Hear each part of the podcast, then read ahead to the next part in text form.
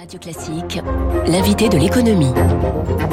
Il est 7h14. Bonjour Thomas Fatome. Bonjour. Directeur général de la CNAM. Vous êtes euh, la Caisse nationale d'assurance maladie. Alors, c'est pas vous qui définissez la politique sanitaire pendant la crise, mais en revanche, vous en êtes la cheville ouvrière.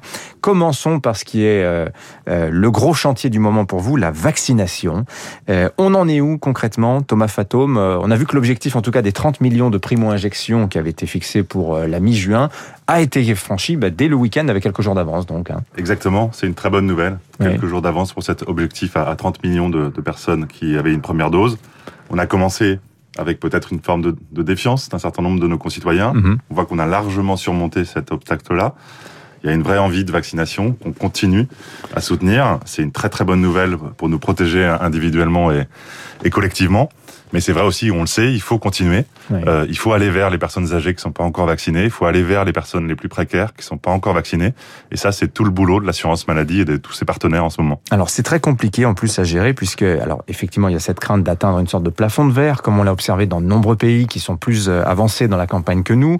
On voit que c'est autour de 50, 55% de la population qu'on commence à avoir des difficultés, mais il y a ce risque qu'on vous reproche un certain prosélytisme vaccinal, avec donc le risque de renforcer les hostilités. Comment vous, vous évoluez euh, sur le fil du rasoir, en fait? Écoutez, on a, on force personne, c'est très clair. Il n'y a pas, pas d'obligation vaccinale. Mhm. Euh, ce qu'on fait à chaque fois, c'est euh, on propose, non pas pour convaincre, mais pour proposer un créneau euh, de rendez-vous. Quand on appelle des personnes, quand on envoie des SMS, quand on fait des courriers, ils sont toujours libres de dire oui, de dire non.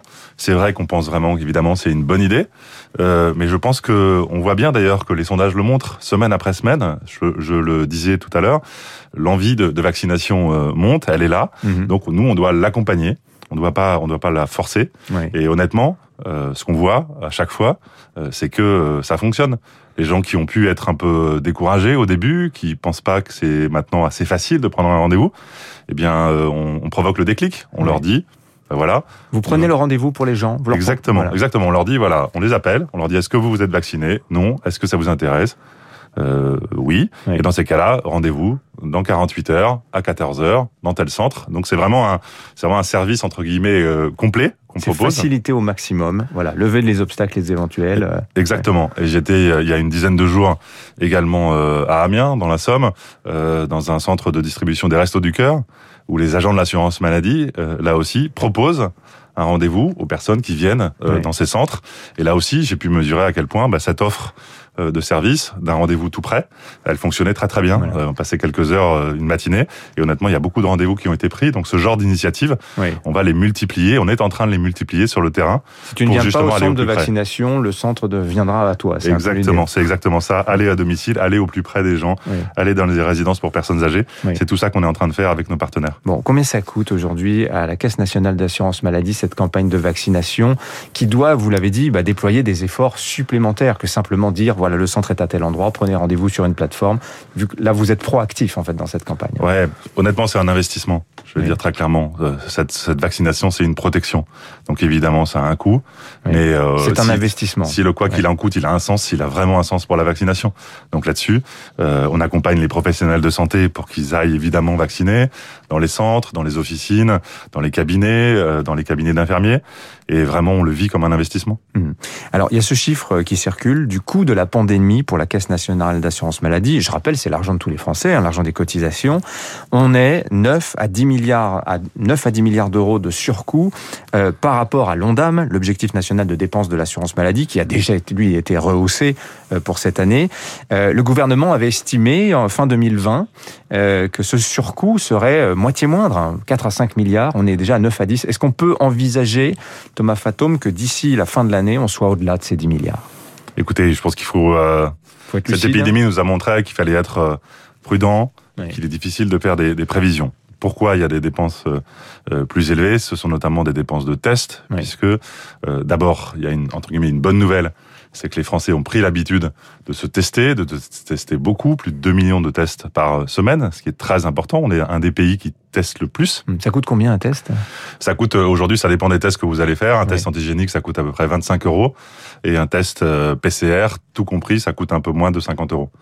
Ah oui, donc, on est entre, entre 500 millions et 1 milliard par semaine Euh, on est à peu près aujourd'hui un peu moins maintenant parce que le mix entre les PCR et, le, et les tests antigéniques, on est à peu près à 100 à 120 millions par semaine. Ouais. Euh, alors c'est encore une fois, c'est un, un, investissement parce que un test, c'est euh, généralement euh, une, une, contamination évitée pour la suite, euh, l'identification des cas contacts, ce genre de choses. Mhm. Donc on a eu, c'est vrai, encore une fois, des, des, volumes de tests importants, et puis on a eu, c'est vrai, aussi une, une, troisième vague au, au, au, milieu de, de, du premier trimestre. Et donc c'est vrai, là aussi, c'est des dépenses en plus. Mhm. Donc c'est pour ça que les, les prévisions de dépenses sur 2021 sont plus élevées que Thomas Fatome, directeur général de la Caisse nationale d'assurance maladie, invité ce matin de Radio Classique. Il y a cette question qui revient euh, concernant justement les tests PCR. Est-ce qu'ils vont rester gratuits? Je vous pose cette question parce que les prix payés aux soignants par deux fois a été raboté au mois de décembre ainsi qu'au mois de juin.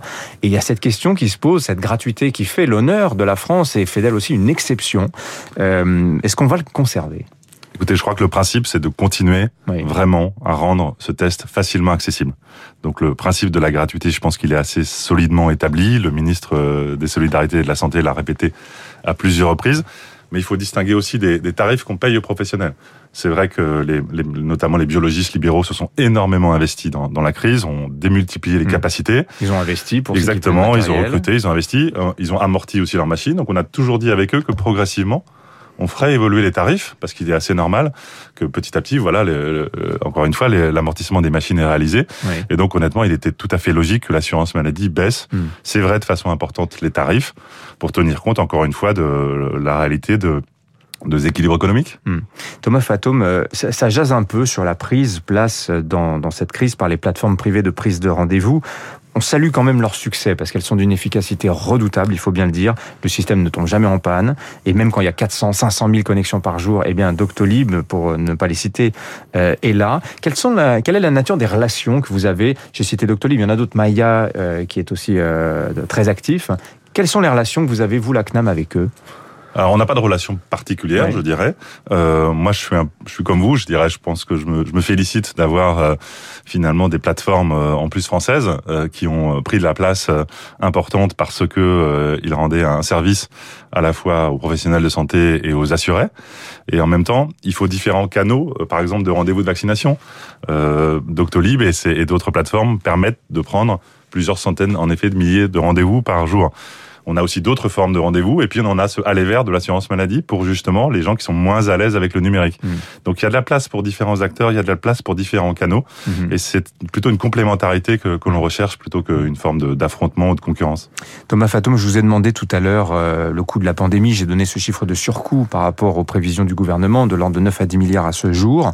Euh, L'ONDAM, l'objectif national de dépenses de l'assurance maladie, a été nettement rehaussé. Il est de 224 milliards d'euros pour cette année. Est-ce qu'on peut se faire une idée, à l'heure où l'on parle du déficit euh, de la Sécu d'ici la fin de l'année Est-ce que vous commencez à en avoir une image? Écoutez, c'est un tout petit peu tôt. Euh, en 2020, on a connu ce déficit historique à 30 milliards d'euros pour euh, l'assurance maladie. La dernière prévision, elle date justement de, de cette fin d'année dernière, autour de un peu plus de 20 milliards d'euros. Euh, je pense que dans les prochains jours, euh, comme ça se fait chaque année, euh, les ministres feront le point sur les comptes. on aura toujours, bien sûr, en 2021, un déficit très élevé, mmh.